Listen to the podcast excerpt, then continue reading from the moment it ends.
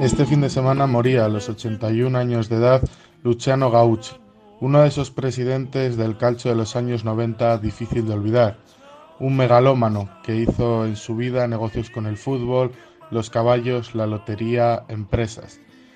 Comenzó con sus negocios en el fútbol en el año 1991 con el Perugia, un club de provincias, pocas apariciones en la Serie A, pero que podía ser un buen punto de partida.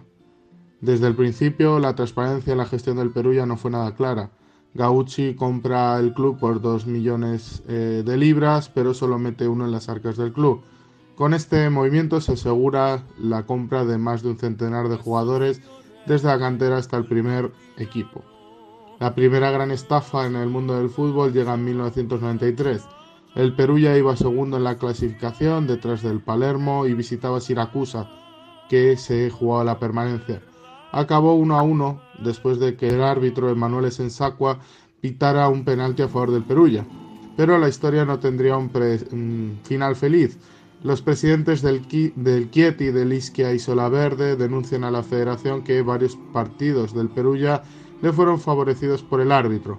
Los dos partidos en duda eran ya el citado Siracusa 1, Perugia 1 y Perugia 4, Nola 1, ambos con el árbitro amante de los caballos, Emanuele Sensacqua. La causa de esta unión de Sensacqua y Gauchi fue el caballo Bellar. El presidente del Perulla se presentó dos veces en el pueblo natal de, eh, del árbitro Sensacqua, donde le vendió el caballo al suegro del árbitro justo tres días antes del partido ante el Siracusa.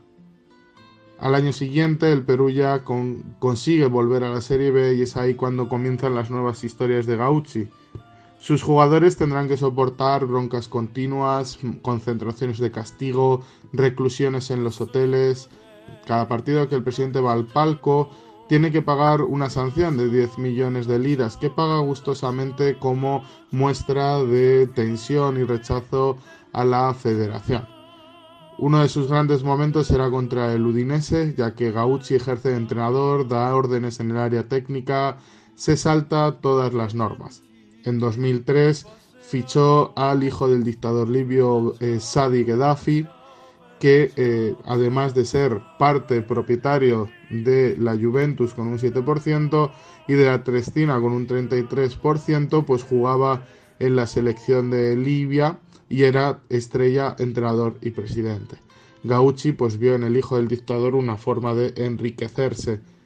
Finalmente Gauchi en el 2005 eh, es sentenciado por la justicia italiana por malversación y fraude. Junto con sus dos hijos tuvo que huir a la República Dominicana y allí es donde ha muerto a los 81 años de edad, quizás uno de esos últimos símbolos de ese fútbol de los años 90, de esos presidentes irreverentes, eh, casi mafiosos, y que por 13 años hizo soñar a la ciudad de Perugia.